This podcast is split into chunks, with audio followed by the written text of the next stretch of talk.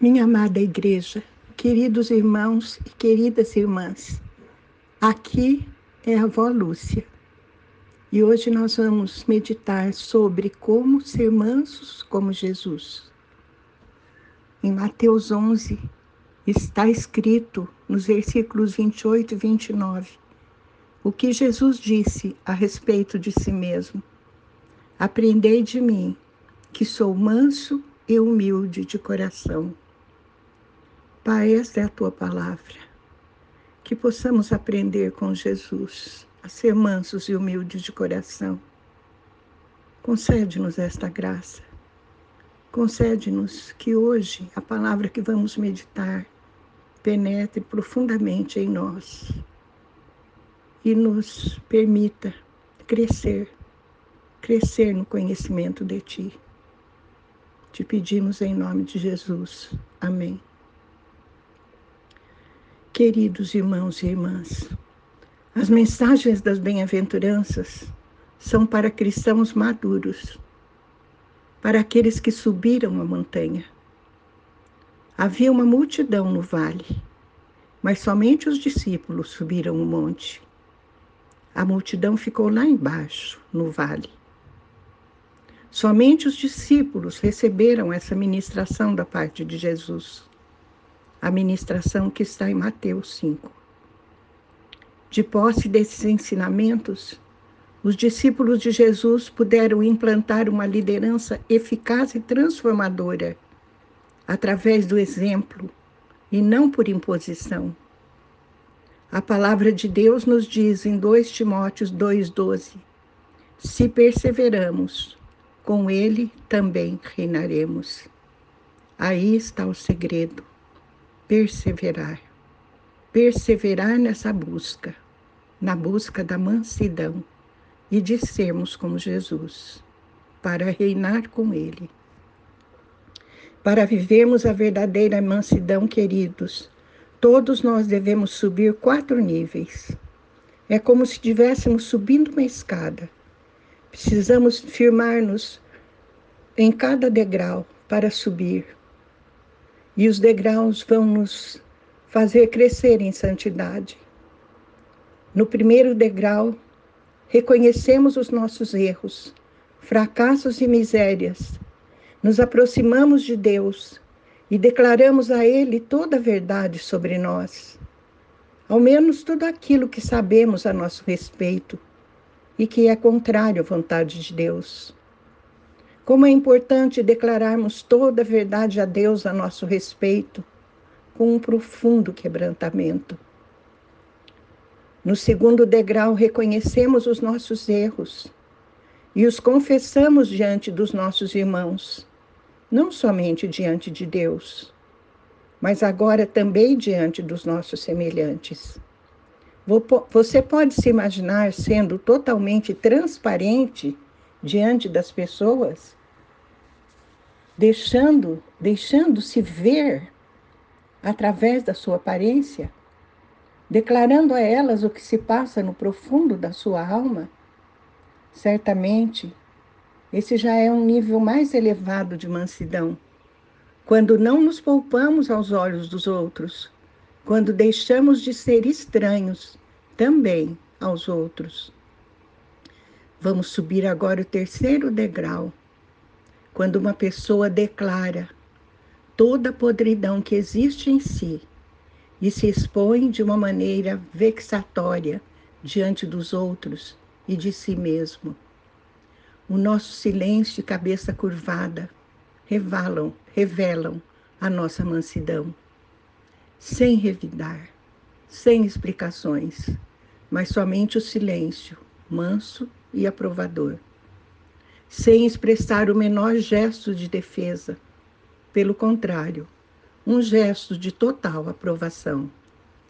Isso ocorre quando estamos preparados para permitir que outros digam de nós aquilo que reconhecemos existir em nós.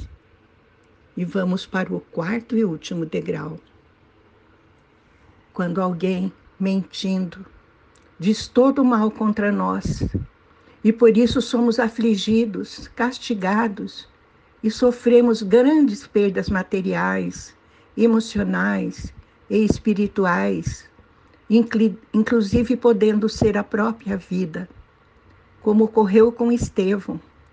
Podemos compreender porque Jesus, assentado à direita do, do Pai, naquele instante de sua morte, apareceu para Estevão, colocou-se em pé para recebê-lo e entregar-lhe a justa herança. Aqui temos mansidão na mais pura e genuína manifestação, no mais alto nível. A plena mansidão é totalmente possível de ser alcançada. Plena felicidade, plena mansidão, plena herança. Aleluia. Devemos nos sentir desafiados pelo Espírito de Deus a trilhar todos esses níveis até alcançarmos a maturidade para herdarmos o todo de Deus. O mundo, meus queridos irmãos e irmãs, não entende os filhos do reino de Deus, porque eles pensam como seu rei, Jesus Cristo. Vamos permitir que aquele que nos ama venha nos possuir por inteiro e a nos levar a herdar a terra, herdar hoje e herdar sempre. Jesus pautou toda a sua jornada sobre a terra na mansidão. Jesus, o Filho de Deus, aquele que através de uma simples declaração poderia ter miríades de anjos ao seu redor. A Bíblia descreve como uma ovelha muda indo para o matadouro. Não se defendeu, não reclamou os seus direitos e nem denunciou a falsidade das acusações. Ele sabia da importância da sua missão. Mansidão. Jesus nunca se exasperou com seus discípulos, nunca cobrou acima do, do que as pessoas poderiam dar, nunca. Embora tendo poder nos céus e na terra, tendo favor do Pai, na hora da angústia no Getsemane, Jesus buscou apoio dos discípulos, convidando-os a orar com ele. Os discípulos não corresponderam, mas a Bíblia diz que ele, mesmo assim, os amou. E os amou até o fim, sempre. Ele mesmo declarou que devemos aprender dele, que é manso e humilde de coração. Em Mateus 11, 28, 29 está escrito: Vinde a mim, todos os que estáis cansados e sobrecarregados, e eu vos aliviarei. Tomai sobre vós o meu jugo, e aprendei de mim que sou manso e humilde de coração, e encontrareis descanso para as vossas almas. Jesus praticou o nível mais alto de mansidão, a ponto de abrir mão das prerrogativas divinas. Embora existindo da forma de Deus, não se apegou a essa glória, mas esvaziou-se totalmente padecendo como um ladrão e deixando-se pregar naquela rude cruz, no meu e no seu lugar. A Bíblia diz que tudo por, diz que por tudo isso ele herdeu um nome que está acima de todo nome. Certamente Jesus se constituiu um modelo de mansidão. Tudo isso Jesus fez para herdar a terra e compartilhá-la conosco novamente ele reconquistou o que nossos pais Adão e Eva perderam e abriu grandes e firmes possibilidades para reavermos a nossa herança, a terra.